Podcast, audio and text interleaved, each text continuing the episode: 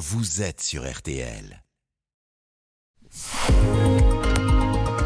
Florian, c'est aujourd'hui qu'on célèbre les 350 ans de la mort de Molière. Et Oui. à cette occasion, vous allez nous expliquer pourquoi ça ne sert à rien d'aller voir la tombe de Molière au Père Lachaise. Eh ben oui, parce que tout simplement, il y a très très très peu de chances que le corps qui soit enterré soit celui de, de Molière. Idem d'ailleurs pour Jean de La Fontaine, qui est supposé reposer à côté de lui dans le cimetière parisien. Et comment ça se fait? Eh ben tout part de la mort de, de Molière le 17 février euh, 1673, à 51 ans hein, seulement, non pas sur scène en jouant le malade imaginaire comme le veut la légende, mais quelques heures plus tard chez lui à Paris, 40 rue de Richelieu, où se pose le problème de son inhumation. Et c'est quoi le problème? Ben, c'est qu'à l'époque, l'Église excommunie d'office les comédiens car elle estime que ce métier de représentation relève de la prostitution, donc incompatible avec la foi chrétienne.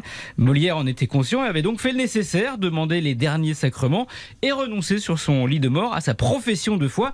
Le souci, bah, c'est que trois prêtres ont été sollicités, deux ont refusé de venir et le troisième arrive, mais trop tard. Le malade imaginaire est déjà le décédé bien réel. Mais donc Molière n'a pas pu être enterré, c'est ça? Euh, Officiellement, non, pas de sépulture religieuse, mais comme Molière était très apprécié du roi Louis XIV, on trouve un petit compromis. Il est enterré de nuit, sans cérémonie, au cimetière Saint-Joseph, avec comme inscription sur son cercueil non pas Jean-Baptiste Poquelin, comédien, mais tapissier, qui était son titre officiel à la cour du roi, charge héritée de son papa. Ah, mais vous parlez de- du cimetière Saint-Joseph euh, vers les Halles, Ouais. alors que Molière est enterré officiellement au Père Lachaise, à l'est de Paris. Oui, bah, car justement, euh, quand ce grand cimetière est créé en 1804, hein, le Père Lachaise, c'est un bide.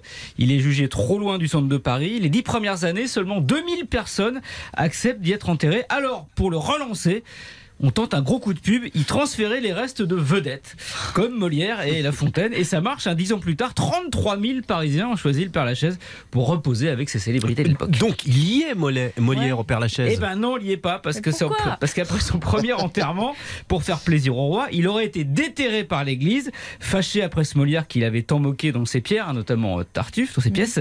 Sa dépouille aurait été jetée dans une fosse commune avec les suicidés et les mornais, avant de disparaître en même temps que le cimetière Saint-Joseph et d'atterrir sans doute dans les catacombes. Donc pour rendre hommage à Molière, si vous êtes au Père Lachaise, c'est pas là qu'il faut vous rendre, c'est à quelques kilomètres. Alors ne soyez pas avare de vos efforts, allez aux catacombes. oh, oh, très Ah, oui. drôle. Merci beaucoup, Florian. Réveillez-vous avec Jérôme Florin sur RTL.